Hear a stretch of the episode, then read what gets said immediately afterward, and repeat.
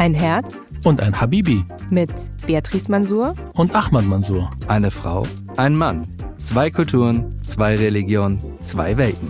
Ein Podcast über eine ganz normale deutsche Ehe. Wirklich eine deutsche Ehe? Hallo mein Herz. Hallo Habibi. Warum habe ich das Gefühl, dass du total genervt bist? Oh. Ich habe keine Lust auf das Thema und ich habe keine Lust auf die Reise. Und warum machen wir es dann? warum machen wir Weihnachten bei deinen Eltern? Warum? Ah, Weil es immer zwei Seiten der Medaille gibt. Welche? Dinge, die nicht schön sind oder die irgendwie ein bisschen nerven. Und auf der anderen Seite gibt es aber auch die Momente, die schön sind. Wenn unsere Tochter sich total begeistert äh, ins Weihnachtsbaumschmücken stürzt, wenn die Spannung steigt und das bis das Glöckchen klingelt. Ja, deshalb mache ich das. Aber meine Weihnachtsferien bevor ich Vater geworden bin und dich kennengelernt habe, waren, darf ich das sagen, schöner? Hm. Ich saß zu Hause, ich habe nichts gemacht. Das war so cool, das war Erholungspur. Aber darum geht es heute nicht. Es geht nicht um die deutsche äh, Feiertage, sondern es geht um unsere Israelreise, die morgen früh stattfinden wird. Hm. Um drei Uhr morgens aufstehen. Ja, mein Gott. Wie kann man überhaupt entspannt einen Urlaub anfangen, wenn man um drei Uhr morgens aufstehen muss? ich glaube, das geht nicht.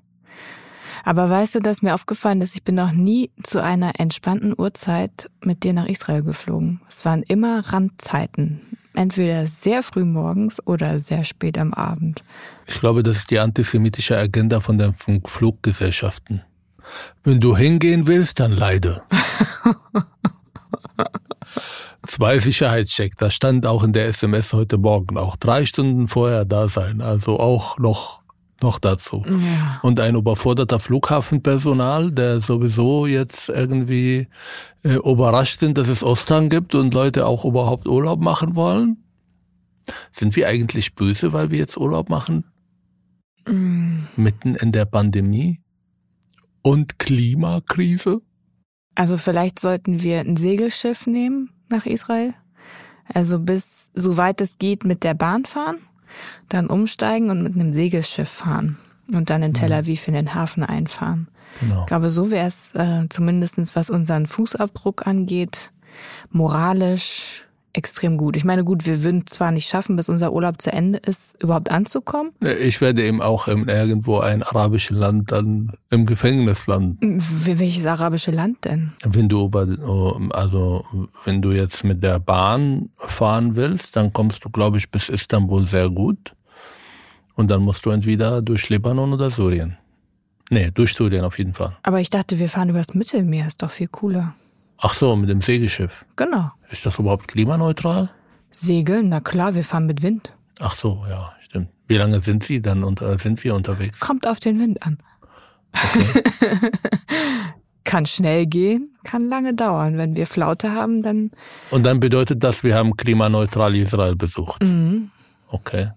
genau. Um dann im Ramadan mit äh, Plastikgeschirr bei meiner Mutter zu 20 zu essen. Damit sie danach, wenn alles fertig ist, einfach auf einmal alles schiebt in den Müll und dann. Ja. Das war wirklich das allererste Mal, als ich das gesehen habe. Das war so gewöhnungsbedürftig. Moment Nicht, um mal, das darfst du nicht. Ich, Ich- darf das Ah, kritisieren. doch, du darfst ich das darf nicht das. Ich kritisieren. habe gesagt, es war gewöhnungsbedürftig. Ich finde nicht, dass ich ja, das ist schon bewertend. Ah, okay, dann sage ich, ich stehe auch zu meiner Bewertung. Und das war als das erste Mal, als ich das gesehen habe, da waren wir in Deutschland jetzt auch nicht super klimaneutral und grün. Und ich behaupte für mich auch nicht, dass das äh, das Einzige ist, was mich in meinem Leben antreibt. Sollte es vielleicht, aber ist es nicht. Ich finde, aus einer Wohlstandbrille kann man sehr wohl alles Mögliche rechtfertigen, aber meine Mutter sucht sich das einfachste Weg, weil sie einfach A so sozialisiert und B einfach das nicht leisten kann oder nicht leisten will. Das Meine, Mut, zu meine Mutter einfach. entscheidet nicht, ob sie eine Spülmaschine kaufen soll. Das entscheidet mein Vater. Und als jemand, der noch nie irgendwie gespürt hat, findet er das natürlich nicht in Ordnung, sowas zu kaufen. Aber dann könntest du als größter Sohn, als Ältester, deiner Mama eine Spülmaschine schenken. Doch, aber ich will nicht diese Rolle spielen. Das, glaube ich, ärgert mich jetzt. Also es gibt viele Gründe, warum ich mich jetzt gerade ärgere. Ich war jetzt zweieinhalb Jahre nicht in Israel, weil ich auch teilweise nicht reisen durfte, wegen Corona. Ich finde, es ist überhaupt nicht entspannt, in solche Zeiten zu reisen, wo man mit 300 äh, Leuten irgendwie im Flugzeug sitzt und äh, dann ähm, in einem Land landet, wo die meisten ihre Masken kurz vom Mund stoppen, weil es einfach zu heiß und das ist einfach zu unpraktisch, damit stundenlang irgendwie unterwegs zu sein. Aber wir haben ja Corona und wir haben ja Corona für beendet erklärt. Deshalb ist das weniger. Trotzdem stört mich das. Wir reisen in Zeiten des Terrors, also da, wo wir sind äh, oder wie wir, wo wir übernachten werden. Ist ein Terroranschlag paar hundert Meter stattgefunden. Das gibt's auch nicht diese Urlaubsfeeling, ein äh, Aufschub. Wir reisen im Ramadan wo die Leute bis sieben Uhr abends meistens nur schlafen und keine Lust haben, überhaupt mit jemandem irgendwas zu machen. Und wir reisen in eine Zeit, wo meine Gefährdung selber unfassbar hoch ist. Aufgrund meiner, wie wird mein Vater das sagen? Untätigkeiten. Sagt man Untätigkeit? Nee, sagt man nicht. Also Tätigkeiten, die böse sind. Wie nennt man sie? Unsägliche Tätigkeiten. Also mhm. Urlaub. Juhu. Ja, aber ich glaube auch, dass wir nach Israel bisher noch nie gefahren sind oder geflogen sind, um wirklich Ferien zu machen oder Urlaub zu machen. Es war ja immer in Verbindung mit, wir besuchen deine Familie, du besuchst deine Familie, du besuchst deine alte Heimat und äh, ja, konfrontierst dich auch mit deinen Sehnsüchten und die sind natürlich sehr groß gewesen die letzten zweieinhalb Jahre. Die gibt es aber nicht. Das, was ich essen will, ist alles so. Dann Wir fahren sogar per Pesach, wo man auch kein Pitas und kein Mehl und kein Spaghetti und die meisten Restaurante sowieso zu sind, weil die meisten Leute äh, entweder im Urlaub oder halt äh, äh, zu Hause bei der Familie essen. Ich werde meine Lieblingsschirmer nicht essen können. Sowieso werde ich dieses Laden nie wieder wenn ich weiß, dass da jemand ermordet wurde, weil er jemandem anderen schief angeguckt hat, wie soll ich da dann meine Shawarma genießen? Mit Sonnenbrille schnell rein? Es geht nicht um mich, es geht um den Ort.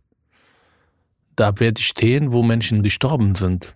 Das ist eine andere Geschichte. Also für diejenigen, die das nicht wissen, ist es nicht nur, dass ich gefährdet aufgrund von meinen unsäglichen Tätigkeiten und Islamkritik und äh, Haltung gegen Antisemitismus. Es ist nicht nur wegen des Terrors, die dieses Land gerade mit voller Wucht trifft. Äh, drei Anschläge innerhalb von einer Woche mit 15 Tote, mittlerweile 14 Tote, wo ganz viele Hinweise gibt, dass das auch weiterhin äh, stattfinden.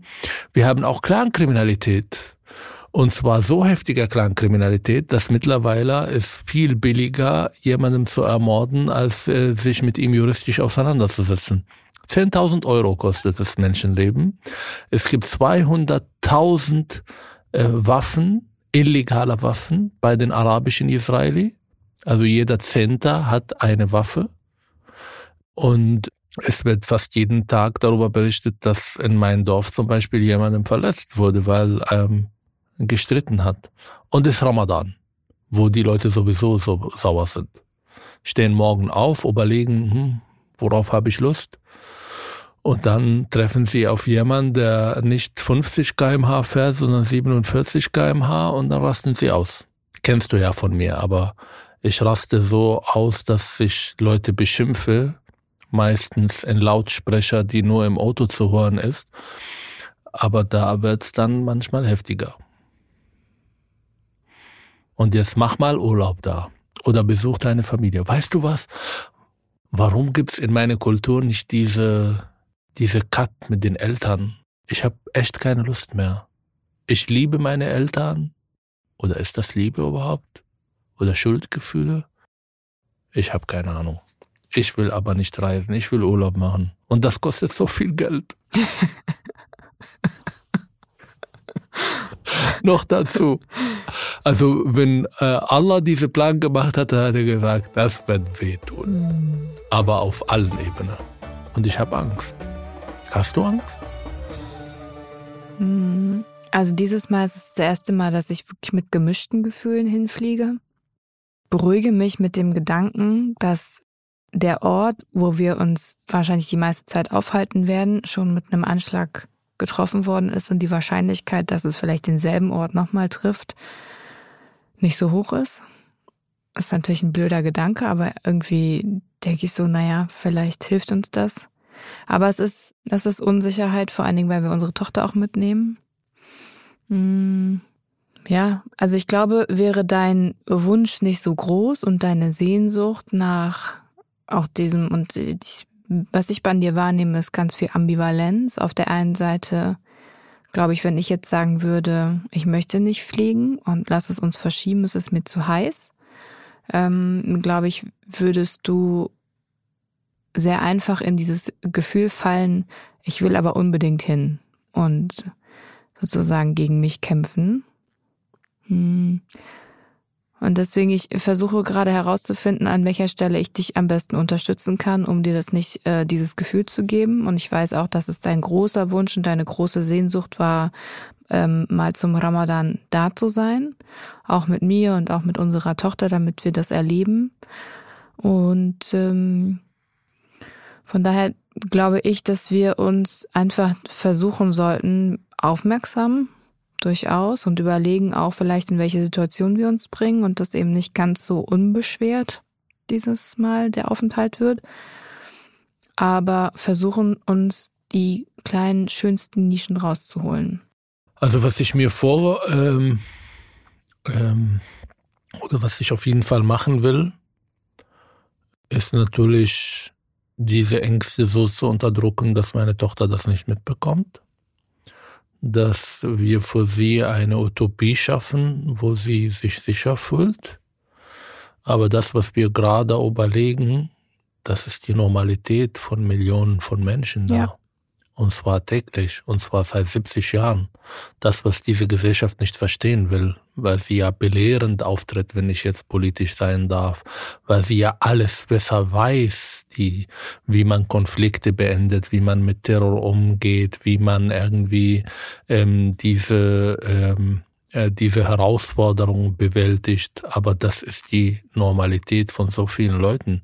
Deshalb glaube ich, werden wir sehr, sehr schnell merken, vor allem in Tel Aviv, die Leute haben keine Alternative. Ja, man überlegt, und das war jetzt, wenn ich darüber nachdenke, man überlegt, wenn man reingeht in ein Restaurant, nicht welcher Tisch ist am größten oder welche äh, Ecke es vielleicht äh, schön aussieht, wo man mit seiner Familie äh, sitzen kann, sondern in meiner Zeit in Israel war der Überlegung, wie kann ich so sitzen, dass ich sehe, wer reinkommt oder dass ich Straße im Blick habe. Mhm. Und das, glaube ich, machen auch sehr viele Menschen sehr automatisch oder wie kann ich am meisten von hier abhauen?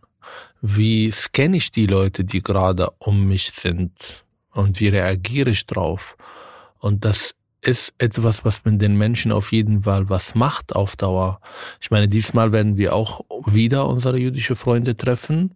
Und wir haben eine Freunde, mit ihr habe ich geschrieben, weil ich immer der Meinung war, die ist ein bisschen zu links und so naiv, was das angeht. Und ihre Bewältigungsstrategie, sie hat das Fernsehen einfach verkauft und guckt keine Nachrichten seit mehr als 15 Jahren. Mhm. Und liebt einfach. Und dann, wenn ich ihr sage, ja, wie ist die Lage? Keine Ahnung. Ja, habe ich gehört, auch dass es da oder hier Anschlag, aber sie lebt in ihre Blase. Mhm. Die natürlich diesmal auch betroffen, die ist ja große äh, oder ursprünglich Tel Aviverin, die da ihre Ecke gefunden hat. Man redet auch von Staat Tel Aviv als Land, äh, als äh, sozusagen abgehängt von das ganze Israel, weil sie weniger von Kriege und Raketen betroffen sind und auch von Terroranschlägen.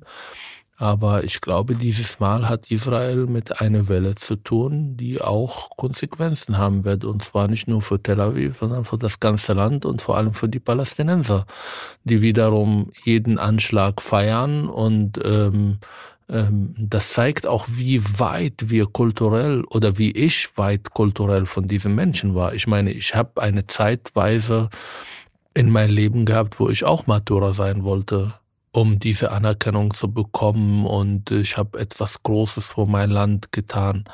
Aber heute gucke ich mal auf diese Menschen und auf die Reaktionen und ich kann das nicht mehr, nicht psychologisch, nicht sozialpsychologisch, nicht soziologisch verstehen, was sie da machen.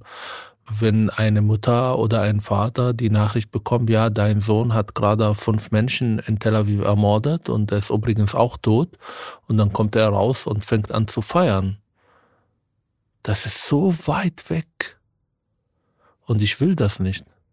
Und ich will mich nicht auseinandersetzen mit solchen Situationen. Ja, ähm, als Beobachter, als Denker, aber nicht als Betroffener. Hm. Jetzt habe ich zu viel gesprochen. Eigentlich wollten wir heute ein bisschen über was anderes noch sprechen und sind jetzt gleich in dem ganzen politischen gelandet. Beziehungen ja, ob sie zu den Eltern sind oder zu den Kindern, zu den Geschwistern, nicht immer nur uneingeschränkt und zu 100 Prozent irgendwie gut sein können, sondern es gehört immer beides dazu. Und was ich an deiner Familie wirklich, ähm, also in deiner Kernfamilie, ja, deine Brüder, deine Schwester, deine Eltern vor allem, was ich ihnen wirklich hoch anrechne, ist, dass sie, und sie hätten genug Gründe gehabt, auch bis jetzt äh, aus diesem aus dieser Denkschule heraus gedacht, ja, ähm, mit dir viel härter umzugehen oder dich noch mehr unter Druck zu setzen, dass sie an einem gewissen Punkt gemerkt haben, es bringt nichts und es gefährdet die Beziehung auch elementar und dass sie bestimmte Dinge äußern, sagen, das ist nicht in Ordnung oder hör auf damit oder lass das sein, sprich über dieses Thema nicht, mach jenes Thema nicht auf ähm, oder aber auch äh, in unser Leben vielleicht das eine oder andere sagen, ihr braucht unbedingt noch einen noch einen Sohn oder solche Sachen. Das sagt alles, meine Mutter, ja. Alles in Ordnung, dürfen sie auch sagen. Die Frage ist, was machen wir damit? Und das ist für mich der wesentliche Punkt.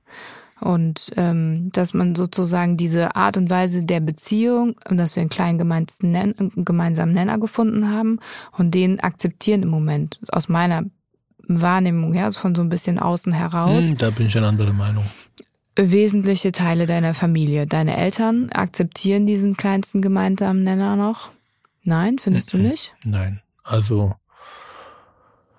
mein Vater hat ja ist schon einmal ausgerostet und du hast recht zu sagen, die äußern das sehr, sehr deutlich und wir verdrängen ganz, ganz viel. Ich meine, mein Vater hat mir gesagt, wenn ich jetzt die Karikaturen von Charlie Abdul 2020, die Wiederveröffentlichung mhm nur ansatzweise verteidigen, mhm. dann er ist nicht mehr mein Vater. Und ähm, man kann es so machen, da darf auch seine Meinung haben, aber er hat schon einmal diese Beziehung in Frage gestellt.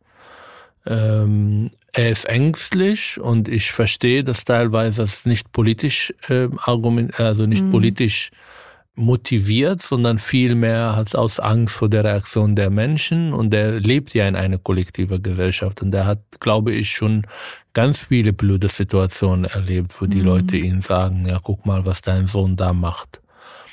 Das interessiert mich aber nicht mehr mhm. oder sollte mich nicht mehr interessieren. Wenn ich in diesem Bereich arbeiten will, wenn ich wirklich individuelle Entscheidungen treffen will, für mich und meine Familie, auch politisch äußere, und ich will ja das auch in Israel machen, es gibt genug Angebote, um da auch eine Kolumne zu schreiben und auf Hebräisch mich zu äußern zu unterschiedlichen Themen, dann muss ich mich von dieser Schuldgefühle befreien. Und das habe ich nicht geschafft. Deshalb reise ich hin. Mhm. Und wenn ich das blöd sage, meine Befreiungsmoment ist, wenn meine Eltern nicht mehr leben. Weil dann ist es mir scheißegal, was die anderen sagen. Dann mache ich mir keine Sorgen, dann muss ich auch diese kleinen Dorf nie wieder besuchen. Aber solange sie leben und solange ich mich nicht befreien kann von diese Schuldgefühle, die eine kollektive Gesellschaft mir durch ähm, 28 mehr als ich auch in Deutschland war, war ich auch kollektiv sozialisiert. Über 35 Jahre Sozialisation ist nicht so einfach. davon zu befreien. Und da redet man von freien Menschen. Menschen sind nicht frei. Wir sind mhm. alle Produkte von Erziehungen und Sozialisation.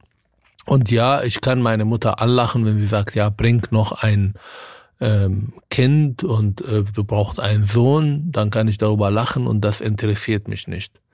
Aber wenn sie anruft und sagt, der Onkel redet nicht mit, mit ihr, weil er sie findet, dass sie ein Verräter großgezogen ist, dann macht das mit mir was. Und solange ich mich nie davon nicht befreie, wird's problematisch. Und ich will mich davon befreien. Aber weiß ich nicht wie. Braucht Zeit. Und was mich sehr ärgert, dass meine Mutter zum Beispiel gestern anruft und sagt, bist du sicher, dass du in Tel Aviv unbedingt wohnen willst? Und ich sage, ja, warum? Ja, die Lage ist ja gefährlich, du siehst ja, was tagtäglich da passiert. Und dann frage ich ja, was ist die Alternative? Ja, bei uns schlafen. Du hast vier Häuser hier. Deine Brüder haben Riesenhäuser von 300 Quadratmeter. Apropos Apartheid. Die haben ja Schlösser gebaut, alle, außer meine Eltern. Und haben genug Zimmer, die sie noch nie gesehen haben, seitdem sie verheiratet sind. Aber sie begreift nicht, wie gefährdet ich da bin. Die will es nicht begreifen. Obwohl sie Hinweise genug hat.